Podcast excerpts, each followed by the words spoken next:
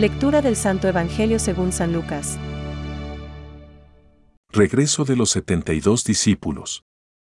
Los 72 volvieron y le dijeron llenos de gozo. Señor, hasta los demonios se nos someten en tu nombre. Él les dijo. Yo veía a Satanás caer del cielo como un rayo.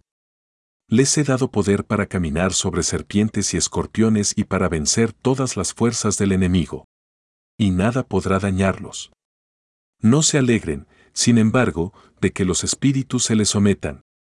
Alégrense más bien de que sus nombres estén escritos en el cielo. En aquel momento Jesús se estremeció de gozo, movido por el Espíritu Santo, y dijo, Te alabo, Padre, Señor del cielo y de la tierra, por haber ocultado estas cosas a los sabios y a los prudentes y haberlas revelado a los pequeños.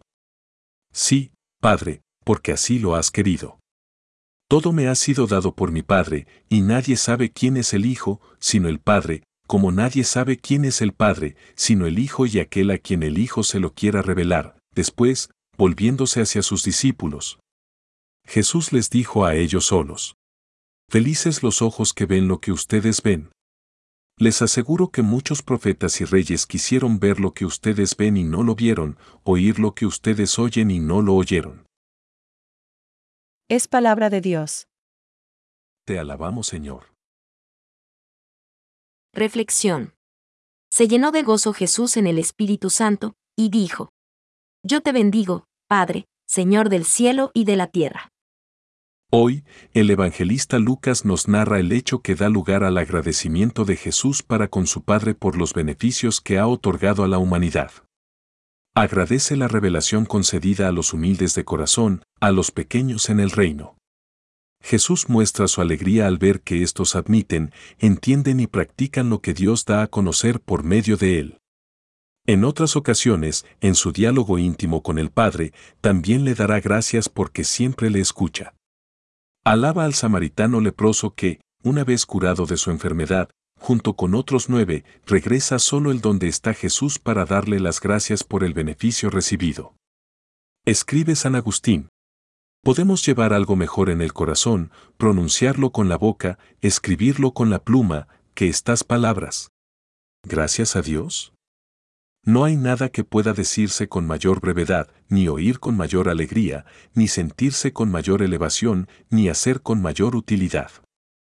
Así debemos actuar siempre con Dios y con el prójimo, incluso por los dones que desconocemos, como escribía San José María Escribá.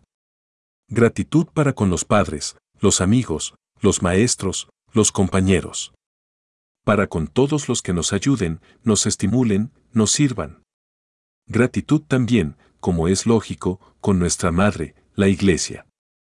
La gratitud no es una virtud muy usada o habitual y, en cambio, es una de las que se experimentan con mayor agrado. Debemos reconocer que, a veces, tampoco es fácil vivirla.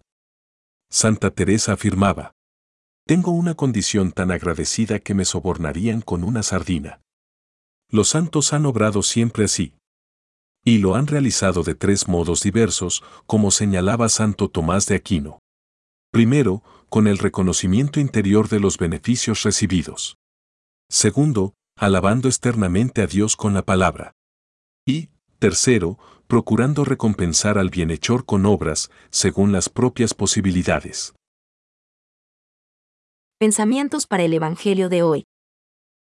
No son las riquezas ni la gloria lo que reclama el corazón del niñito. Lo que pide es amor. No puedo hacer más que una cosa. Amarte, oh Jesús. Santa Teresa de Lisieux. ¿A quién se lo quiere revelar el Hijo? La voluntad del Hijo no es arbitraria. El Hijo quiere implicar en su conocimiento de Hijo a todos los que el Padre quiere que participen de él. Pero, ¿a quién atrae el Padre? No a los sabios y entendidos, sino a la gente sencilla. Benedicto XVI. Toda la oración de Jesús está en esta adhesión amorosa de su corazón de hombre al misterio de la voluntad del Padre. Catecismo de la Iglesia Católica, número 2.603.